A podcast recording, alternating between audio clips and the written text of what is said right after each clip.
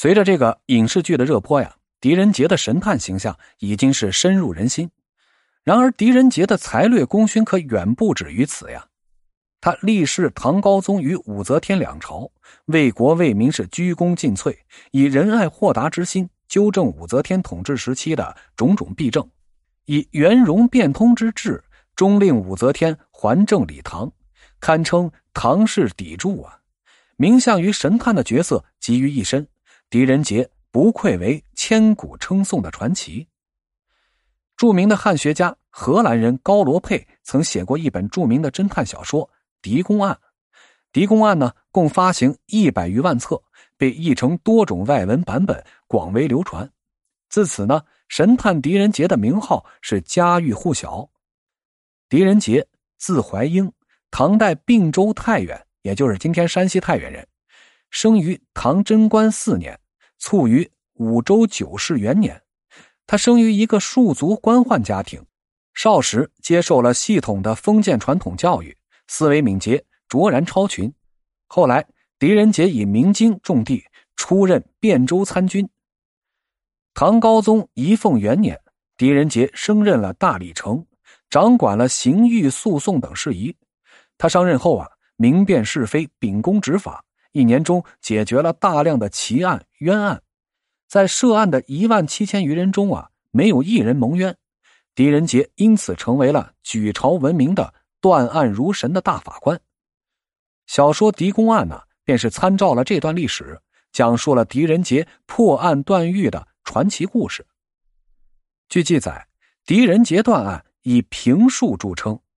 唐高宗仪凤元年，左卫大将军。全善才因误砍昭陵，也就是唐太宗李世民的陵墓啊，这里边的柏树而惹得唐高宗大怒，随即呢被捕入狱。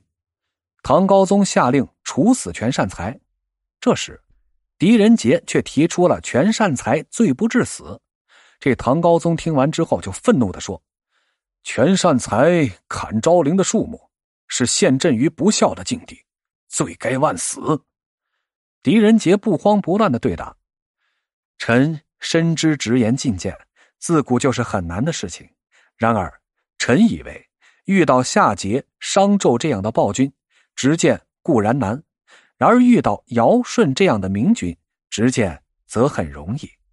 如今全善才的行为，按照大唐律法不应判死罪，而陛下坚持要杀他，则使律法无法取信于人。”看到唐高宗面色稍缓，狄仁杰接着说：“何况陛下因全善才误砍树木而杀他，千百年之后，人们将如何评价陛下呢？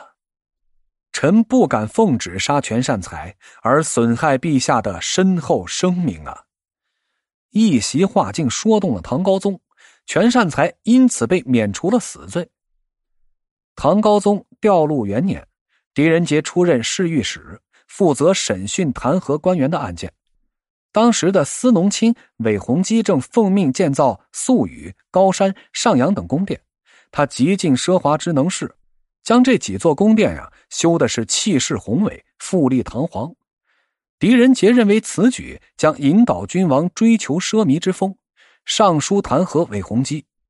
唐高宗准奏将其免职。左司郎中王本立深得高宗宠信。平日是飞扬跋扈，朝臣敢怒而不敢言。狄仁杰是毫不畏惧的站出来，揭露了王本立的罪行，并上书请高宗依法处置。得知唐高宗想要宽赦王本立，狄仁杰立即劝谏道：“朝中即使英才不多，难道缺少王本立之流吗？陛下何苦为了一个获罪的王本立而曲解国法呀？”后来，王本立终被定罪。狄仁杰执掌刑狱的数年内啊，执法明理，伸张正义，使司法的风气肃然。他惩治了不少恶人，也平息了无数冤案，成为深受百姓拥戴的断案神探。老子云：“圣人无常心，以百姓心为心。”后来呢，人们常引用这句话来赞誉狄仁杰。狄仁杰为官数十载。始终勤政为民，心怀仁爱，体恤民间疾苦。他不畏权贵，甚至敢于抚逆圣意，拯救了不少无辜的百姓。